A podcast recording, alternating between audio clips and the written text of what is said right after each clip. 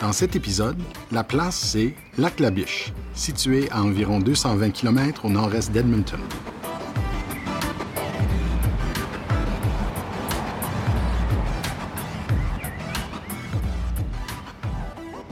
La place est membre du Alberta Podcast Network.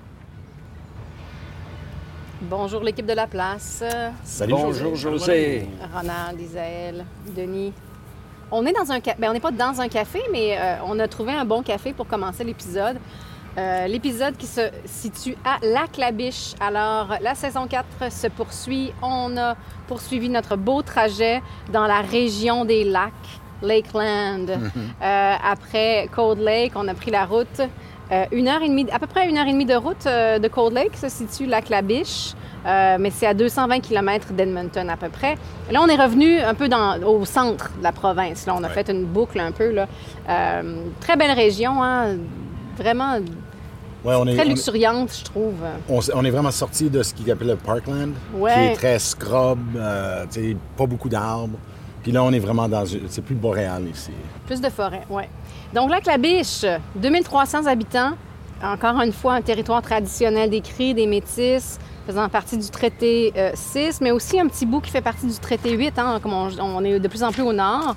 Le nom, pour ceux qui se demandent, le nom de Lac-la-Biche, bien, ça a été donné par les premiers voyageurs qui trouvaient que le Wapiti était pas mal euh, euh, foisonnant dans la région. Et d'ailleurs, en route tout à l'heure, on a vu quatre petits wapitis qui sautaient partout, qui nous ont suivis sur la route. On n'avait jamais vu ça. Ils, étaient- ils jouaient, ils semblaient jouer.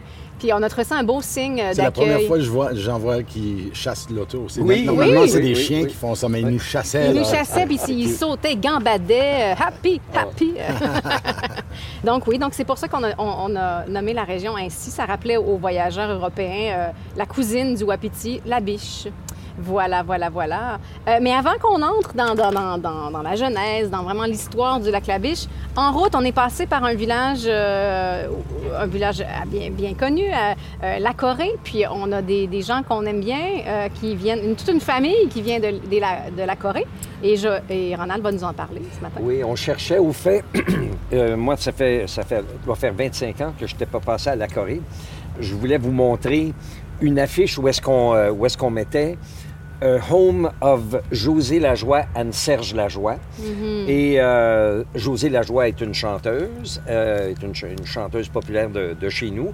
Et Serge Lajoie, peut-être que lui, il n'a pas fait les nouvelles de la même façon, mais c'est quand même un joueur de hockey bien connu à son époque, Ouais. qui a été à un moment donné le meilleur joueur universitaire. Donc, le- la petite localité de, de la Corée était très fière de ses deux résidents à ce moment-là. Donc, ils, ils avaient dressé ce panneau-là. Je ne pouvais pas me rappeler avec certitude où est-ce que c'était, donc on, on l'a l'a manqué ou ils l'ont enlevé aussi. Ça là. ouais. Ça fait quand même longtemps.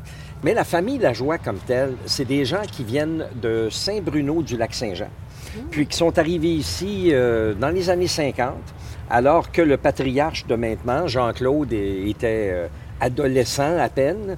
Il est venu ici avec ses parents. Euh, ils avaient une ferme, euh, une ferme là-bas. Et écoute, on se rapporte à, à il y a 50 ans, euh, 60 ans, euh, même plus que ça. Il n'y avait pas grand-chose. Et le fait français n'était pas ce qu'il y a maintenant. là. Les, les- les écoles françaises sont apparues ici Ouais. dans les années 80. Avant ça, c'était un combat de tous les jours que d'avoir euh, de l'éducation en français et tout ça. Et c'est là que la famille euh, Lajoie est apparue. Donc, euh, et éventuellement, Jean-Claude est devenu un, un- très militant, euh, très majuscule militant même, en ce qui concerne euh, les, les droits scolaires. Et à ce moment-là, on, le- on le sait, hein, que, puis c'était peut-être même pas avec des mauvaises intentions, mais c'était très compliqué. On, euh, on divisait des communautés avec ça pour toutes sortes de bonnes raisons et des raisons un peu moins bonnes. Donc, Jean-Claude s'est retrouvé là-dedans. Euh, ils ont, euh, à un moment donné, ils ont assumé la ferme euh, des parents. Euh, Jean-Claude a été, j- j'irais pas jusqu'à dire commissaire, euh, commissaire scolaire, mais peut-être même. Il y a quelque chose qui me dit qu'il aurait été commissaire scolaire à un Il était- moment donné. À un moment donné, il y avait euh, ce qu'on appelait le mouvement d'animation sociale. Oui. Puis on engageait des animateurs social- Ah. sociaux partout dans la province. Oui. Puis Ouais. lui a été à l'avant-garde de ça. Il était Oui, euh, oui. engagé pour comme, animer sa communauté. Donc, juste faire quelque chose, faire des shows, faire ce que tu peux. Là. Puis au fait, toute la communauté, toute la province. hein, Ah oui, il y a d'autres comme des Henri Lemire, euh, des Fernand Bergeron. C'est toutes des personnes qu'on reconnaît, qui ont contribué beaucoup Ouais. à la communauté francophone ici, mais ils ont fait partie justement de ce mouvement d'animation sociale. Et Jean-Claude a été le premier employé de la commission culturelle euh, d'ici, OK. qui s'est appelé éventuellement, euh, on en parlait tantôt, c'est devenu euh, Ben, de- l'ACFA, le secteur, euh, secteur le, la secteur CFA. culturel, Mhm. et éventuellement, euh, en, en- en bout de ligne, le RAFA. RAFA. Donc, euh, c'est ça. Donc, Jean-Claude a été vraiment à la une euh, de, de- de cette mouvance-là de développement culturel, puis euh, il organisait des spectacles. Lui-même était musicien. Ben, c'est-à-dire, non, pas musicien, il était chanteur. Mhm. D'où euh, d'où le fait que sa fille, euh, sa fille à un moment donné, chantait avec son père, même au niveau amateur. Puis, c'est une famille très talentueuse. Et son père l'a beaucoup encouragé euh, à faire de la, chanson. euh. Puis là, bon, mais maintenant, ça, c'est Jean-Claude. Il a été aussi euh, chauffeur d'autobus scolaire. Pendant qu'il était sur la ferme, donc on peut s'imaginer les gens qui se lèvent le matin, ils font, ils font le- le- le- les besoins de, de- la ferme et tout ça, puis ensuite, il conduisait l'autobus scolaire. Et moi, j'ai longtemps pensé que Monique, sa femme, qui, qui est la seule à ne pas avoir un rôle de premier plan là-dedans, Jean-Claude m'a éventuellement confié que, écoute, il n'y a personne dans sa famille qui aurait pu faire ça, donc euh, aller jouer à des tournois de hockey, aller faire de la chanson Ben oui. et tout ça, si Monique n'était pas là. Puis Monique, qui je- menait, qui menait la maison. Oh, et non seulement ça. Monique, euh, avec raison d'ailleurs, c'était une main de fer dans un gant de velours. Jean-Claude, autant que Jean-Claude, c'est un, bonhomme euh, qui a de la prestance et tout ça. Il plie les chines devant Monique. Donc, et ça, c'est correct. Donc, voilà pour euh, Jean-Claude. Ouais. Maintenant, qui, en passant, les Lajoie, le couple Monique et, euh, et Jean-Claude sont retirés euh, à Saint-Albert. Ils ont vendu la ferme. Ensuite, bien, euh, on a, on a parlé brièvement de Serge. Bien, Serge, qu'est-ce que c'était un joueur, euh, c'était un joueur de hockey professionnel à un moment donné, mais pas dans la Ligue nationale nécessairement. Il est allé au camp des Oilers à un moment donné après l'université. Euh, on l'a, il est allé comme agent libre, mais il n'a pas été retenu par euh, l'organisation des Oilers. Pourtant, il avait été euh, quelques années avant le meilleur joueur, le, le joueur le plus utile à son équipe de, tout le Canada au niveau universitaire. C'était un défenseur.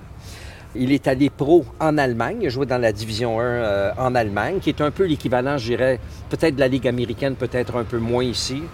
Et euh, il a aussi joué, après, après ces jours-là, il a joué au hockey senior, des fois à l'occasion.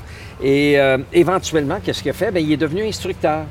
Donc, il a été l'instructeur des, euh, Golden Bears euh, de l'Université euh, de l'Alberta et il a été nommé meilleur, meilleur, meilleur instructeur, je crois, à un moment donné. Il a eu un prix pour ça. Il a été instructeur à, à Nate. Donc, bref, un autre qui a fait beaucoup sa marque et qui a aussi un bac en enseignement. Donc, parce que pour son cours universitaire, pour aller, euh, pour jouer au hockey universitaire, il fallait qu'il ait quand même, euh, euh, il, il y a eu une bourse pour jouer au hockey, mais il fallait qu'il seconde ça avec d'autres choses. Donc, c'est un bac en éducation, tout comme quelqu'un qu'on connaît un peu moins, Joël. Joël, Ouais. l'ultime oublié des Lajoie, mais le- euh, un bonhomme extrêmement sympathique. Lui aussi qui a joué au hockey, mais à un autre niveau avec les Traders de Fort Saskatchewan et qui est un enseignant maintenant à Saint-Albert. Puis, il y a Claudine qui, euh, qui elle, vraiment, elle a, euh, elle a trafiqué en coulisses. euh, euh, elle a été présidente de la Fédération des parents de l'Alberta. Mhm. Et je sais qu'ils ont fait ça pour que, aussi, ils- l'ont fait par conviction, mais c'est important pour eux de, de- de le faire pour leur père. Ouais. Parce que leur père s'était tellement donné, et pour eux autres, et les parents, je devrais dire, qu'ils se sont sentis vraiment interpellés et, euh, ils ont senti le besoin de contribuer à la communauté. Donc voilà, c'est une famille que j'affectionne particulièrement. Euh, c'est devenu des amis avec le temps, mais je crois que la raison pourquoi ce, ce- sont devenus des amis, c'est qu'on s'est rencontrés dans des moments vraiment euh, butoirs, je sais pas trop si je dirais ça comme Marquant ça. de, de Marquant. Et euh, Mhm. c'est des, des gens vraiment qui ont beaucoup donné à la communauté. Donc voilà, Mhm. euh, mes salutations, nos salutations les plus sincères à la famille Lajoie. Et donc, euh, on, est, euh, on est assis ce matin très, bien au soleil. On a bu un café au Rustic Bean. En fait, on est en ce moment au Bold Center, qui est un magnifique centre euh, culturel. Il y a l'école, il y a le, le- high school qui fait partie de ce centre-là. Il y a la bibliothèque municipale. Il y a un petit, un aire de restauration où justement il y a The Rustic Bean qui nous ont fait euh, des bons cafés, des bons matcha latte. Euh, donc, si vous cherchez un café à la Clabiche, c'est un bon endroit. Euh, il y a aussi, euh, c'est vraiment un centre sportif aussi en même temps, donc euh, un, bel endroit. vous entendez peut-être des camions de construction derrière nous, donc il semble développer une autre, une autre aile ou en tout cas une autre partie à ce. on est rentré dans la Clabiche, en fait, on était tous un peu comme waouh, c'est c'est en développement, c'est bien entretenu, il y a vraiment un effort au niveau du paysagement euh, euh, qui est fait partout. Pour les gens qui disent ça fait longtemps que je ne suis pas venu à la Clabiche, là, ils vont pas reconnaître ouais, ce bout ici. parce que c'est extrêmement récent, mais ça se développe très rapidement. C'est ultra moderne où qu'on est présentement. Oui, très, très beau, avec beaucoup de structures en bois et tout ça. Alors, notre épisode aujourd'hui, ben, après, après notre café, on va se diriger vers le musée de la Clabiche, euh, où enfin, on va faire une petite marche. On va être vraiment dans le village et on va se promener. Il y a plein de, de lieux très, très importants, très significatifs autour du musée. Ensuite, on va se rendre à la vieille mission, euh, Notre-Dame des Victoires. Euh, encore là, plein d'histoires à raconter. Et on va finir l'épisode dans une brasserie en espérant qu'elle soit ouverte. L'Internet nous dit qu'elle est ouverte, mais des fois, on a des surprises euh, depuis quelque temps. Et si tout va bien, ça va être notre premier épisode de la saison où on, a les débute dans un café et on termine dans une brasserie. Effectivement. Donc, les doigts sont croisés que ça va voir. C'est pas qu'on voulait pas, mais on a eu plein de défis d'endroits. De, ben, c'est l'enchaînement des choses. Hein. Donc, on fait un road trip oui. C'est pas toujours exactement ce comme on prévoit. Puis la séquence des choses, des fois, peut être. Exactement. Puis des fois, on est un dimanche ou un lundi, puis on, se cogne le, nez sur des portes fermées. Et donc, on, finira au Fat Unicorn Brewery à la Clabiche. Et on aura encore plein de belles histoires à vous raconter. Alors, à tout de suite.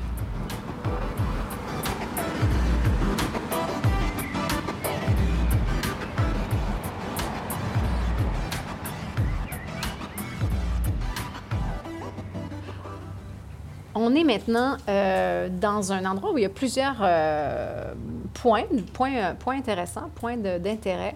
Euh, toujours à la Clabiche, évidemment. On est près du Paul Richard Memorial Park. On a aussi, de d'où on se trouve, au loin, on voit un cairn de la compagnie d'Abbé Dudson. En fait, on a vraiment l'emplacement où ils avaient un poste. C'était un phare, n'est-ce pas? À, une époque. Vraiment un beau. On est proche du lac. On a le lac aussi à nos pieds avec une plage. C'est beau, beau, beau comme coin. C'est vraiment euh, très agréable. Évidemment, il y a le musée aussi tout proche. Donc, il y a plein de euh, un arrêt euh, essentiel, je pense, pour mhm. les gens qui veulent s'intéresser à la clabiche. Et je commencerai à vous parler, juste, c'est un peu un fait divers, mais je pense qu'un fait assez récent qui a marqué la communauté aussi, une histoire un peu tragique, justement pour, pour laquelle on a dédié ce parc. c'est un parc de jet d'eau, en fait, le parc Paul Richard. je vous raconte un petit peu l'histoire, pourquoi on a fait ce parc-là, mais en fait, le 8 juin 2013, quatre hommes de la clabiche partent, partent au sud de janvier, ici, à la Clabiche pour un voyage en canot jusqu'à Fort McMurray. Et euh, tout va bien, et c'est des, canoteurs assez euh, expérimentés. Au troisième jour, par contre, à peine cinq heures avant leur, destination finale à Fort McMurray, les hommes ont été submergés par des rapides. Euh, il y avait eu une montée des eaux soudaines, beaucoup de pluie dans les derniers jours dans le secteur. malheureusement, deux des quatre hommes sont disparus sous les rapides. Les deux autres ont finalement réussi à se, sauver, à se hisser sur la rive. Euh, en passant, aucun d'eux portait une veste de sauvetage. Euh, donc, euh, les deux hommes, le 12 juin, ont été retrouvés sains et saufs sur une île dans la rivière Christina, près de Fort McMurray. Mais les deux autres hommes manquaient à l'appel, dont Gordon Lippolt, 66 ans, qui lui est retrouvé sans vie le 23 juin. Euh, son corps flottait sur la, rivière Athabasca au nord de Fort McMurray. Euh, c'était un docteur euh, très connu, très apprécié dans la région. Il travaillait comme docteur depuis 30 ans. Malheureusement, le corps de Paul Richard n'a jamais été retrouvé. on a fait plein de recherches et tout, mais bon, il, est, il est disparu dans les eaux. Alors, pour honorer la mémoire de, l'homme, c'était un homme d'affaires, ici de la Claviche, bien apprécié, on a créé en mai 2016 ce parc pour enfants, c'est vraiment dédié aux enfants de la Clabiche. C'est la famille Richard qui a fait un don de 250 000 pour créer euh, le parc de jet d'eau ici, qui est, tout, qui est mm. ici. Alors, euh, euh, on voit sur le... Il y a un petit cairn aussi à sa mémoire avec une photo de lui, puis on dit que c'était un, father, un husband, un pépère, mm-hmm. et, un homme bien bien apprécié de la communauté. Alors voilà pour une petite histoire touchante et, triste mais qui montre encore une fois un peu comment les gens sont attachés aux gens de la place ici. Mais justement, avant de, avant de parler de qu'est-ce qui est devenu la clabiche, il faut mhm. retourner à la source, retourner au tout début et Denis va nous faire un, portrait de cette euh, belle histoire. Oui, puis je réfléchissais sur le fait que ça ressemble beaucoup à Cold Lake. Et j'allais dire, c'est surprenant, tu sais, on, est, on se trouve deux fois le bord d'un lac sur, euh, oui. Euh, dans un air de récréation, mais finalement, quand des villages sont nommés Cold Lake, et lac. La biche, il ne faut pas se surprendre que c'est le bord d'un lac. Donc, lac La Biche, c'est une des plus anciennes communautés de l'Alberta. Autrefois, euh, les nations Castor, les Tutina, les Sikani, les Siksika ont habité la région avant d'être déplacés par les Dénés et les Cris venus du nord.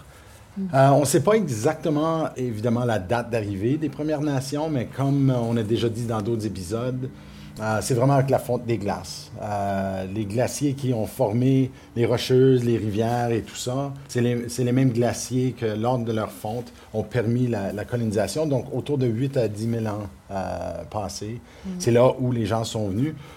Donc, je pense que ça qualifie lorsqu'on dit que depuis les temps immémoriaux, mm-hmm. que les Autochtones sont ici, parce que c'est quand même depuis très longtemps.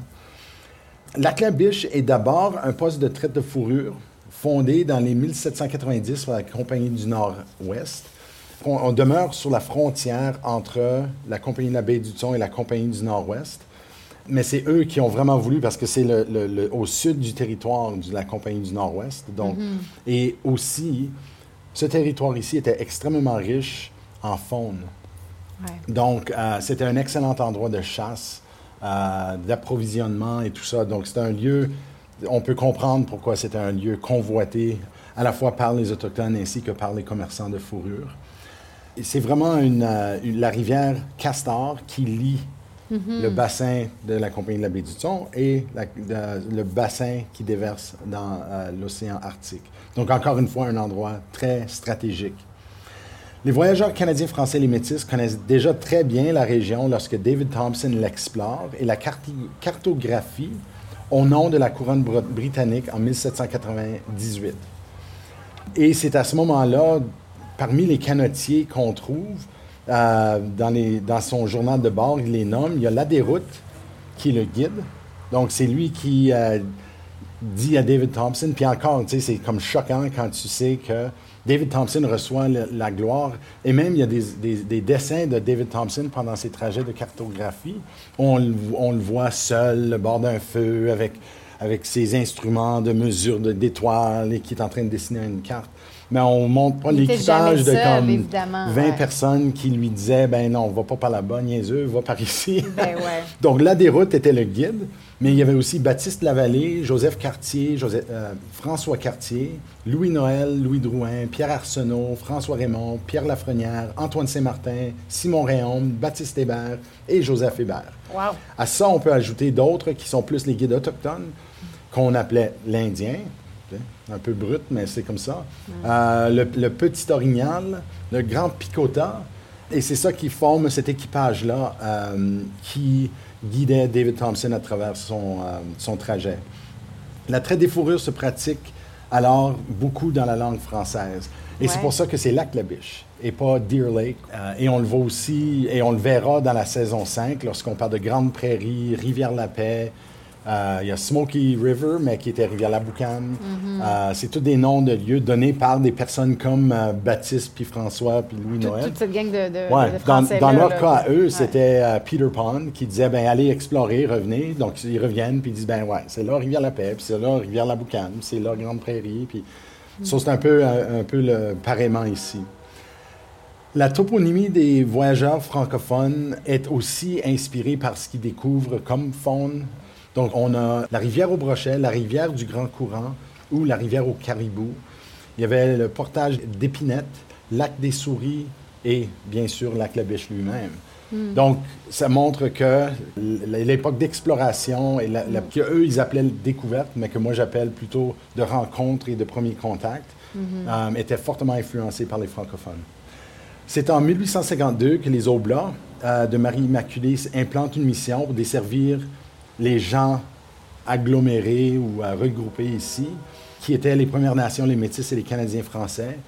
qui vivent dans toute cette vaste région, qui est aussi un point euh, de, de, ravitaillement lorsqu'on continue dans le nord. Donc, que ce soit Fort Chip, Rivière-la-Paix, tous ces endroits-là, on peut les accéder par les cours d'eau qui quittent d'ici. Mm-hmm. Donc, c'est pour ça que c'est un lieu stratégique, mais aussi un lieu de regroupement qui était très important pendant longtemps. Donc, je n'irai pas plus loin pour la mission parce qu'on va l'aborder plus en détail tantôt. Mm-hmm. Mais euh, ça, c'est un peu les origines de la clabiche. Mm.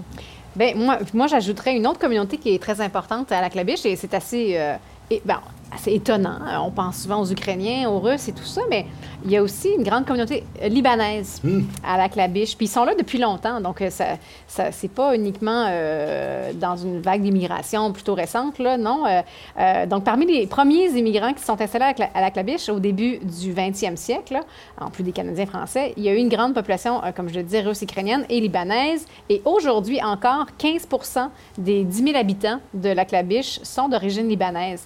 C'est entre autres la plus grande concentration de, Libanais par habitant au Canada. La plupart de ces gens-là sont en provenance de Lala ou Kerbet Roua, situé dans la vallée de Beka, au Liban. Euh, évidemment, une communauté qui a été très affectée, très touchée par les explosions de juin 2020 à Beyrouth. Quand on fait une petite recherche Google, on peut voir euh, comment ils se sont euh, hmm. mobilisés. Le maire du comté de Lac-la-Biche, Omer Mograbi, né au Liban, en réélection en ce moment, parce qu'il y a des élections municipales qui s'en viennent. Donc, on voit qu'ils sont vraiment très bien ancrés. Et les premiers, premiers, premiers, là, c'était en fait Ali Ahmed Abouchadi et son, son oncle, Siné Abouchadi. Ils sont venus en Alberta en 1905 tous les deux, attirés par la rue vers l'or, mais ils sont arrivés un peu trop tard. C'était, c'était plus vraiment, c'était plus vraiment mm-hmm. euh, une, une, euh, une, aventure qui se soldait par euh, des succès. Donc, l'année d'après, pour gagner leur vie, ils sont mis à colporter des biens entre Edmonton et la Clabiche. Euh, et finalement, Ciné, l'oncle, a ouvert un magasin général sur place. Harry, lui, euh, Ali, pardon, est allé euh, faire prendre Homestead en Saskatchewan pendant quelques années, mais il est revenu à la Clabiche en 1913 pour reprendre le magasin de son oncle. Et on dit que par la fin des années 20, Ali Abouchadi, qui s'était renommé entre-temps Alexander Hamilton. Non! Oui, oui, oui. Donc, ça, c'est.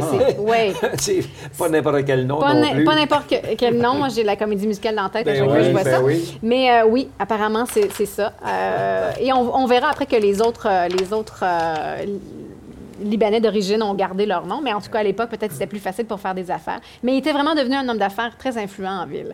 Donc, plusieurs autres Libanais sont arrivés dans le coin dans, cette, dans ces bonnes années de, l'Alberta, les années de l'avant-guerre, la Première Guerre. Là. Aussi, euh, Mohamed Abouali Gotmi, qui lui s'est rebaptisé Frank Kutney.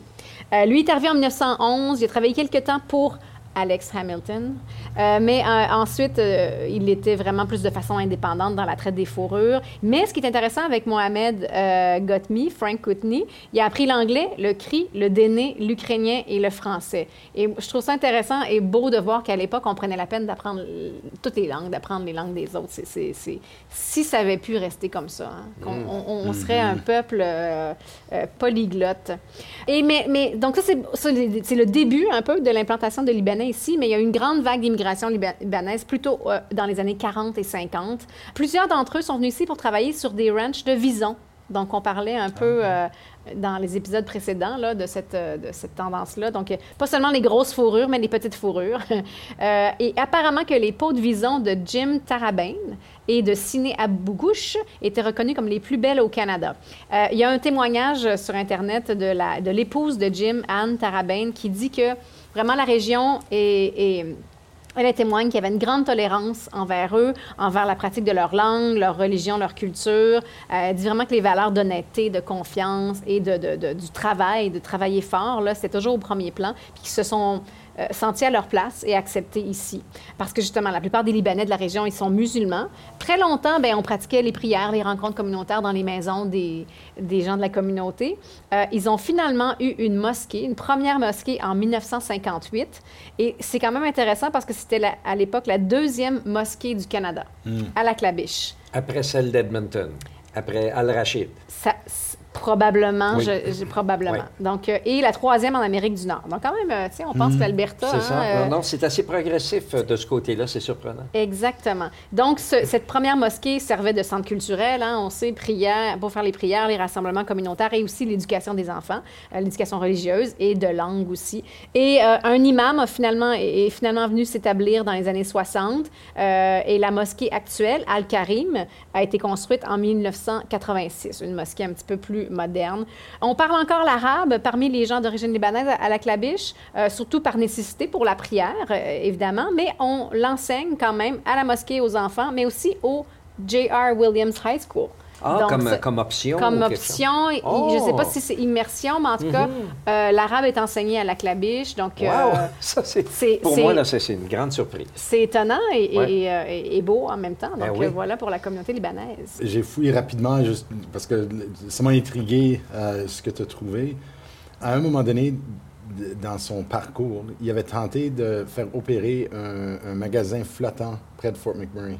Donc, Oh. il restait dans la, comme il était dans la rivière, et puis il desservait à partir de la rivière. Qui, qui ça- d'Alexander. Hamilton? OK. à- Ali. Oh. OK. Alex, Et- Alex Hamilton. OK. Et Ali, il a, euh, mais c'est la compagnie de la baie du Son qui l'ont fermé.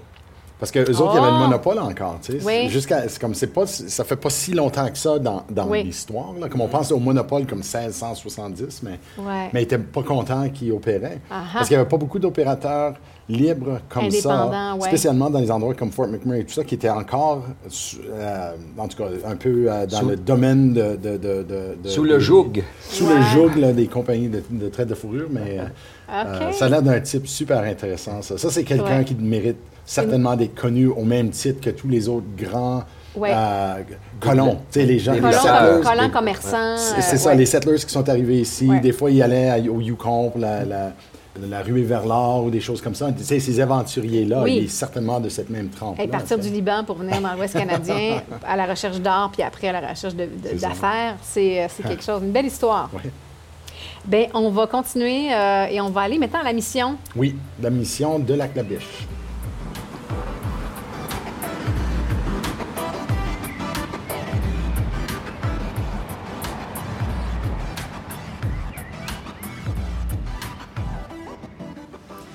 Bon, mais comme on dirait en anglais, on est à ground zero de la mission de la claviche, puis euh, on s'en remet à Denis, comme d'habitude, pour avoir les faits précis.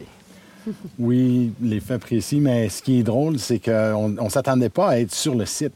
Ben moi, je ne m'attendais pas parce que euh, normalement, ce temps-ci de l'année, c'est fermé. Puis ça disait carrément fermé pour la saison, mais il y a une Madame Mary qui nous a ouvert la porte puis nous a offert de- d'entrer. Donc, je suis un peu bouleversé maintenant parce qu'avant, c'était l'idée de la mission d'ordre général, sachant qu'on ne pouvait pas regarder chaque édifice. Donc là, j'ai comme marché d'édifice en édifice pour voir un peu l'historique et euh, en tout cas, Ouais, je vais l'intégrer dans la est- mesure où je peux spontanément, mais On est vraiment devant les faits, là, tu sais. euh, C'est ça. Les, les endroits qui ont, qui ont été habités. c'est ça. Donc, on est le long du lac La Biche. euh, et puis, on est à environ, moi, je dirais pas, peut-être 15 kilomètres de, l'emplacement original de la mission. Donc, euh, là où on était plutôt aujourd'hui, lorsqu'on était au parc Paul Richard, il y avait un monument juste à côté disant que c'est là où la compagnie de la baie du Thon était. Bien, c'était là où la mission, ils ont mis situé la première fois. Et c'est euh, deux, trois ans plus tard qu'ils sont venus ici. Donc, en 1855 et 1857, ils ont déplacé les choses ici et ils ont, ils ont fait la construction des, des premiers édifices ici.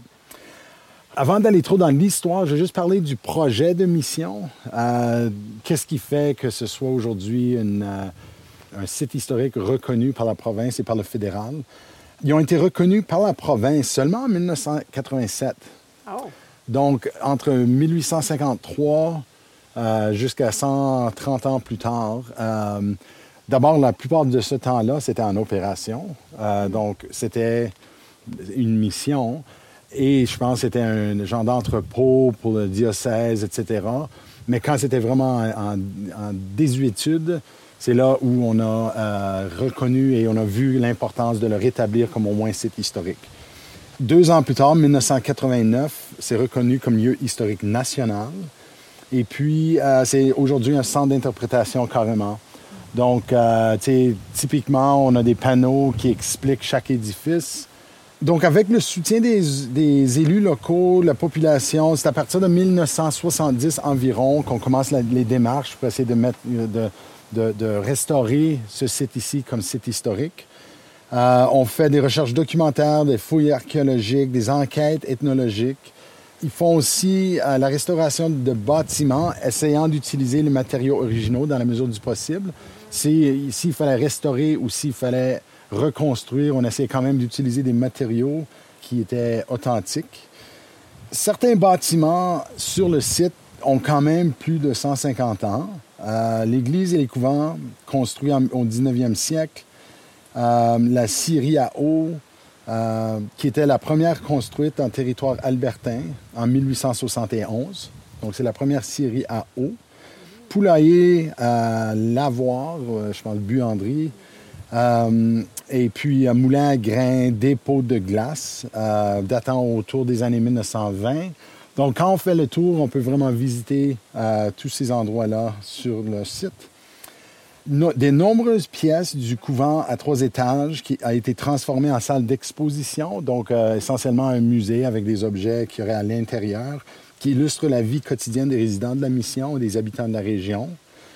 Et puis, c'est la Société historique locale qui anime le centre d'interprétation, incluant une collection d'archives et de photos. Donc, c'est pas juste l'emplacement et le centre d'interprétation, mais ils ont aussi une archive. J'ai vu des registres de baptême, de mariage et tout ça, donc ouverts euh, à la consultation euh, pour, Oui, sûrement des copies, euh, oui, mais oui, oui. pour nos fins à nous, on s'en fout que ce soit original ou Oui, mais quelqu'un qui voudrait regarder. là-dedans, voir à ce niveau-là. Donc, ça, c'est... Ça, c'est la restauration de la mission. Là, pour parler de la mission en tant que telle, il s'agit de quelques familles catholiques qui ont accompagné les Oblats et puis, eux, ils sont arrivés en 1853, comme on a dit tantôt, pour établir la mission permanente qui était en fait baptisée, pour emprunter une expression, Notre-Dame des Victoires. La date de 1853 fait objet d'un peu de rivalité intermission. on a traité de ça quand on a parlé de Saint-Albert, qui s'est ah dit mhm. la première mission non fortifiée. Mhm. Mais les gens d'ici vont dire, oui, oui, mais en fait, on a été construit avant Saint-Albert, qui était construit en 1861. Hmm. Sauf que Saint-Albert, ça a été le, déplacement d'une mission qui a été établie en 1842 de, ah, Lac-Sainte-Anne. Donc, eux, ils disent Lac-Sainte-Anne est en 1842, donc eux étaient les premiers. Mm-hmm. Entre-temps, Lac-la-Biche ou Notre-Dame-des-Victoires qui est construite. Et ensuite, on déplace à Saint-Albert. Donc, chaque fois que moi je publie sur le site web de la Société historique quelque chose disant que Saint-Albert était le premier, je me fais, des je me fais ramener en disant ben est-ce que c'est est, -ce que c'est vraiment vrai? Parce qu'en fait à la Clabiche c'était 53. Ouais. Les sœurs grises euh, sont, euh, sont recrutées euh, pour venir ici. les sœurs grises, les femmes à tout faire, hmm. on les reconnaît dans l'histoire comme étant dans l'œuvre de santé mais en fait, elles faisaient ce qu'il fallait faire. Euh, elles négociaient qu'est-ce qui était nécessaire, mais elles sont venues ici pour enseigner, bien, pour tout faire, comme on, voit dans la diversité des services offerts à la mission. Euh, c'est elles qui s'en occupaient. À partir de 1862, euh, je retiens d'une des plaques que ça leur a pris 34 jours de se rendre euh, de Montréal jusqu'à 32 jours. 32, excuse. 32 jours, 32 jours. Tu vois, ma mémoire fait défaut. Mauvais étudiant. Mais 32 jours pour venir jusqu'ici, là, avec... il n'y avait pas de moyen de locomotion à l'époque. Là. Ça doit avoir été tout un, tout un trimballement, ça. Il y a Ils n'ont pas pris de pause beaucoup. Non. Il y a un super beau tableau euh, qui, qui dépeint l'arrivée des Sœurs Grises à Saint-Boniface. Et on les voit mm. sortir d'une chaloupe là, avec leur, oh, leur, leur, leur, robe. Je ne sais pas si on appelle ça une robe, là, mais la soutane. ou, euh, Et sortant d'une chaloupe là, sur la rivière Rouge à Donc, ils ont, fait ils ont probablement fait un bout sur l'eau. Oui, bien, la plupart ont été sur l'eau même. Euh, à moins que ce soit passant par les États-Unis, mais ça me surprend. Oui, oui, oui. Ils ont suivi les cours d'eau euh, mm-hmm. sans faute. Hey. Donc, elles, les Sœurs Grises étaient engagées ici jusqu'à 1898. Et puis, c'est en 1905 que les filles de Jésus sont recrutées pour les remplacer et euh, principalement dans l'éducation. C'est aussi la raison pourquoi, euh, dans les, euh, toutes les, recherches qui sont faites actuellement, les nouvelles recherches sur les pensionnats autochtones, en fait, la mission joue un rôle mineur dans ce système-là. C'est vraiment entre 1893 et 1898 qu'on opère un pensionnat ici. Mais avec le départ des Sœurs Grises, euh, toutes ces opérations-là sont transférées à Saddle Lake, au lac La Selle, plus près de Saint-Paul. Je peux juste imaginer que pour les Autochtones de la place ici, c'était pas à leur bonheur d'avoir à aller plus loin euh, vers le sud pour, euh, pour le pensionnat le plus près, mais en tout cas, c'est ça qui est arrivé.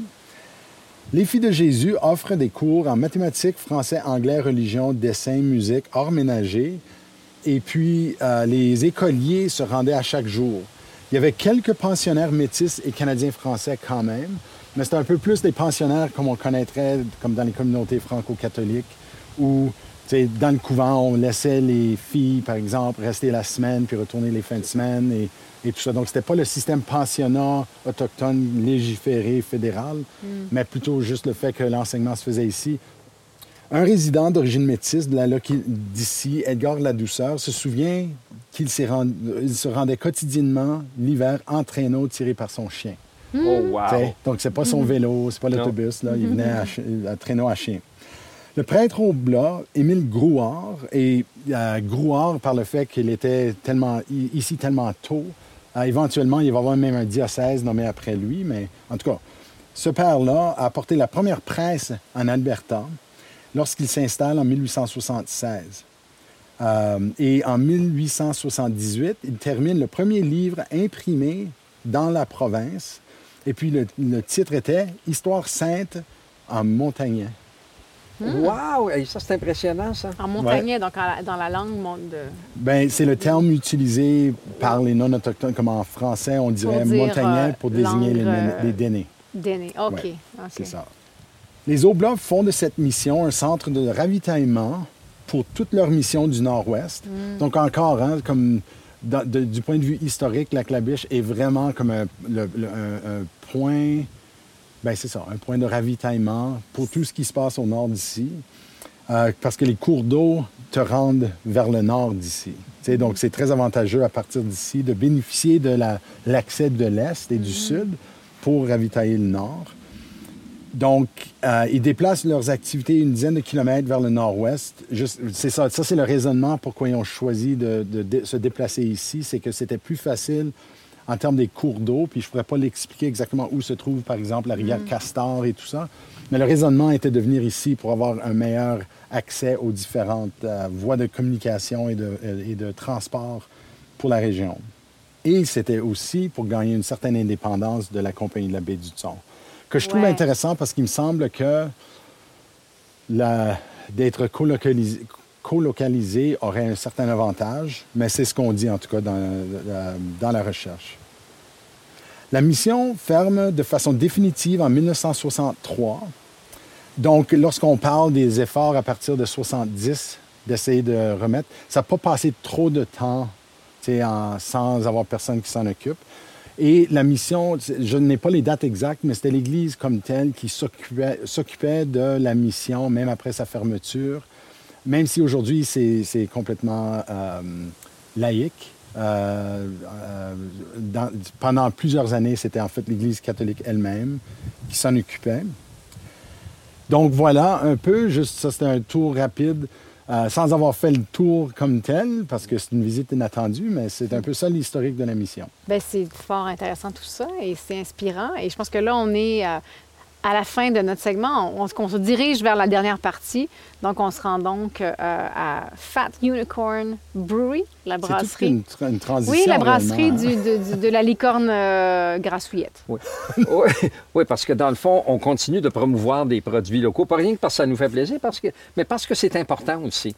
Puis, euh, c'est une découverte pour nous hein, que l'Alberta soit si si industrielle, industrieuse, est-ce que ça se dit? C'est nos produits du terroir, d'une certaine façon. Ah, hein? c'est ça. Voilà. Allons-y.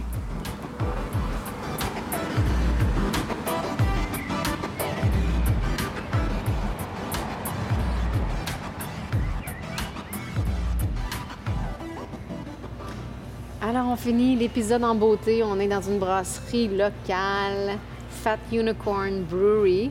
Donc, Euh, on, est, on a réussi. On a réussi, c'est Elle ouvert. est ouverte. C'est ouvert, mon Dieu, qu'on est content. Alors, on a devant nous, euh, ils ont six bières en tout hein, euh, qui, Mhm. qu'ils font eux-mêmes.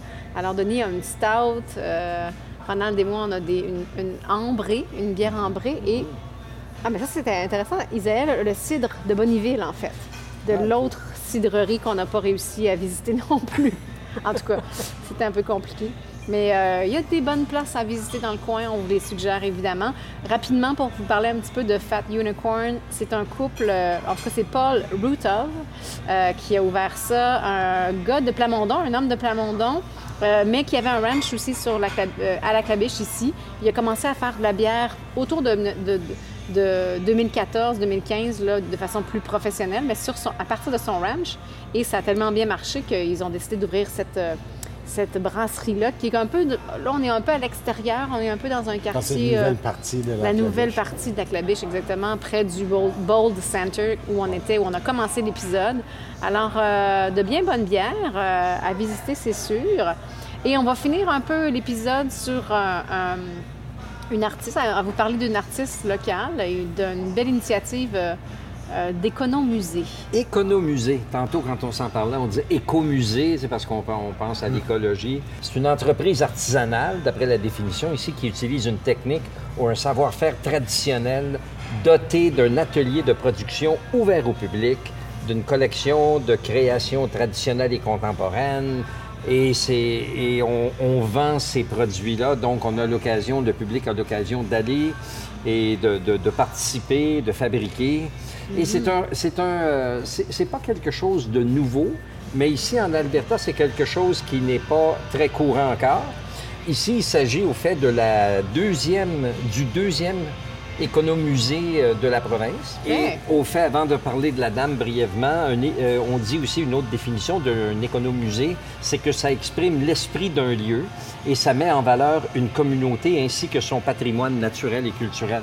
Ça se passe pas nécessairement dans un building. Au fait, ça peut être, euh, c'est un concept et ça peut être sur la grandeur d'un d'un terrain, ça peut même être plus grand que ça.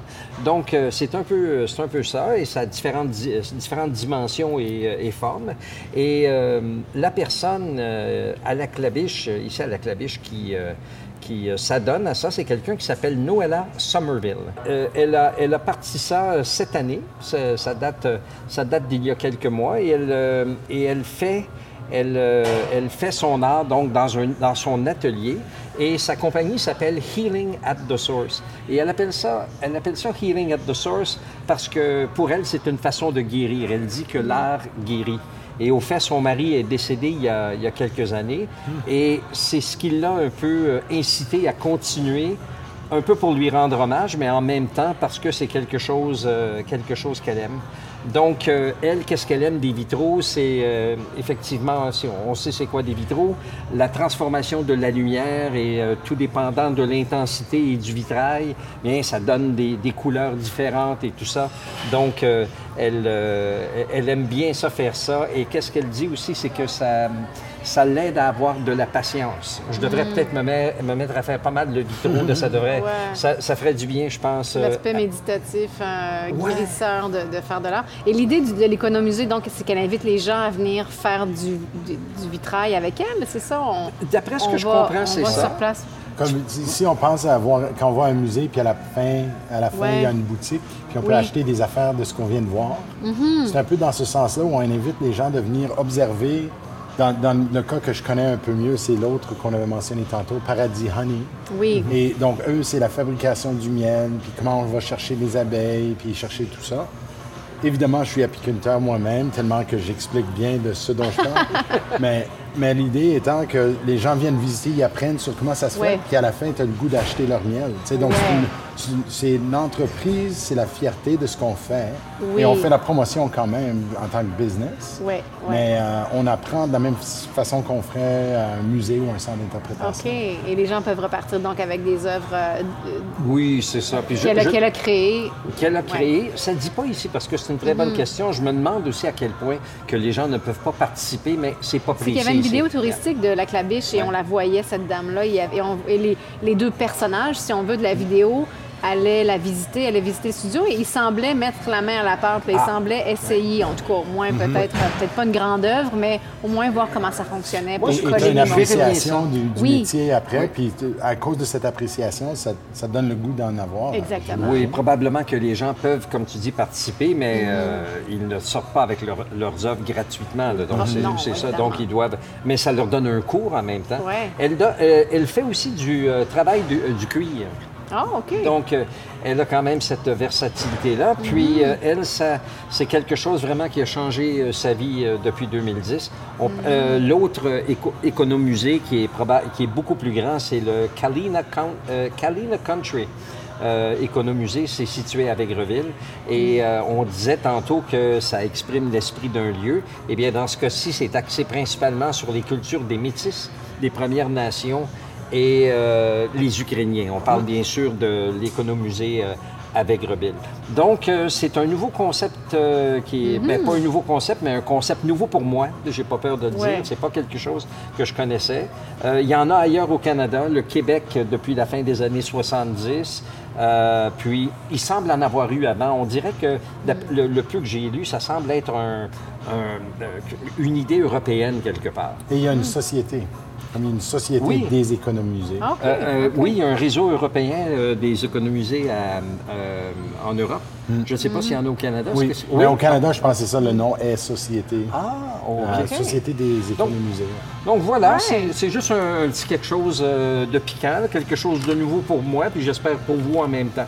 Un tour rapide sur euh, notre, nos impressions de la claviche. Moi, j'ai tellement passé de temps dans ma carrière à entendre parler de la mission. Ouais. C'est à la fois gênant et je suis super content de pouvoir Ouais. finalement visiter. En plus que Mary nous a surpris en ouvrant la porte. Oui, oui. Elle ouais. n'avait pas besoin, c'était fermé, mais euh, on verra si on peut pas faire un petit don à la société de, de, de la mission. Euh, et j'ai hâte de le faire, voir quand c'est interprété euh, Oui. pleinement et pas juste comme ouvert pour nous. Ça, Ouais, ouais, ça, c'était un coup de cœur, certain. ouais. Ronald? Hmm. Qu'est-ce que. Qu'est-ce que... Moi, j'ai, moi j'ai, bi- j'ai bien aimé aussi la mission. C'est parce que j'essayais de trouver autre chose, mais j'ai bien aimé aussi euh, la mission, le- le- l'idée de préserver des, des lieux comme ça. Puis, euh, non, j'ai- moi, j'ai, j'ai vraiment aimé ça. Je ne veux, pas, je veux pas apporter plus de commentaires que ça. C'est- c'était vraiment un- une belle fin de journée. Oui, moi, pour moi, ben, une thématique qui revient beaucoup cette saison-ci, c'est euh, d'être sur le bord de l'eau. Ouais. Et moi, je pense que c'est c'est quelque chose qui, qui me plaît beaucoup. J'aime ça. Je trouve que c'est c'est rafraîchissant. C'est peut-être dans la nature. L'air est, juste, est fraîche. Puis je pense que c'est une chose aujourd'hui là, qui était particulièrement plaisant d'être euh, sur le bord du lac Abiche. Ouais. Ça, me- ça me fait penser, tu sais, euh, on, on réfère souvent à ce- ce- cette, cette région comme étant le centre-est, c'est un peu Ouais. Ce serait le fun de traduire Lakeland, qu'on voit partout, puis honnêtement, c'est un peu comme ordinaire comme expression. Tu sais, Lakeland, mais ça dit ce que c'est. Ouais. Ce serait le fun de trouver une façon en français de dire la région des beaux lacs, peut-être. ou Mais quand, quand, quand, on- quand tu m'as fait, euh, on parlait de ça hier soir, et quand tu as dit, tu as fait référence à, à l'école des Beaux-Lacs, tu dis, ah ben oui, je comprends pourquoi ils appelé ça l'école des Beaux-Lacs. Ouais. C'est vrai que dans le coin de Bonneville, il y a plein de Beaux-Lacs. La Clabiche, c'est la même chose. Puis en fait, moi, c'est ça aussi qui, qui me séduit de cette région-là, comment c'est.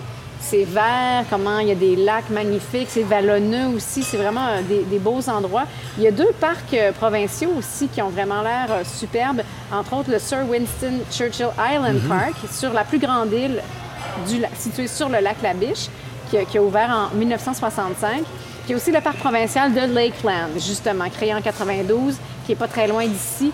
Donc, euh, à garder en tête pour des prochaines petites vacances ou des prochains petits euh, séjours de camping ou de, ou de sport en plein air? Et je ferais juste un petit clin d'œil à notre commanditaire, euh, le Conseil de développement économique de l'Alberta, qui ont Oui. développé euh, plusieurs circuits touristiques thématiques dans cette région ici. Ah, Donc, si on veut, comme le tour autochtone ou le tour gastronomique ou le tour, j'oublie les noms, Oui. on peut juste aller sur le site web euh, tourismealberta.ca. OK. Et euh, on peut choisir ce qui nous intéresse, puis venir faire un tour en auto euh, et visiter. Bien, encore mieux. Et Parfait. qui ont soutenu financièrement aussi l'entreprise que je viens de, que Oui. je viens de, Oui. de- de mentionner, le Healing at the Source. Oui, ils Donc, sont euh, très intéressés dans les économusées. Ouais. Puis aussi, hein, euh, peut-être un, un petit, un petit chin-chin euh, à l'hospitalité qu'on a reçue. Absolument. Absolument vrai. partout. Puis ça, vraiment, là, Les gens sont pas- gentils, Les- accueillants, Euh, chaleureux. Oui, oui. À la région Ben, des Beaux-Lacs. Ouais. Ah oui, j'aime ça.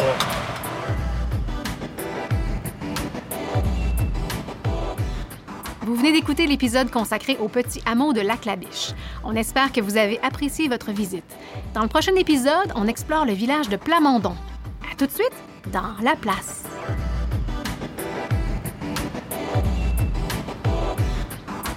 Le podcast La Place est une production de la Société historique francophone de l'Alberta, réalisée grâce à l'appui de Patrimoine canadien et du gouvernement de l'Alberta. Les co-réalisateurs de La Place sont José Thibault et Ronald Tremblay. Le sonorisateur, monteur et génie des technologies en chef est Isaël Huard. Je m'appelle Denis Perrault, directeur général de la Société historique francophone de l'Alberta et producteur exécutif de La Place. Pour connaître nos sources et pour donner vos commentaires, rendez-vous à laplacepodcast.ca ou cherchez Histoire AB sur Twitter, Facebook ou Instagram pour nous suivre.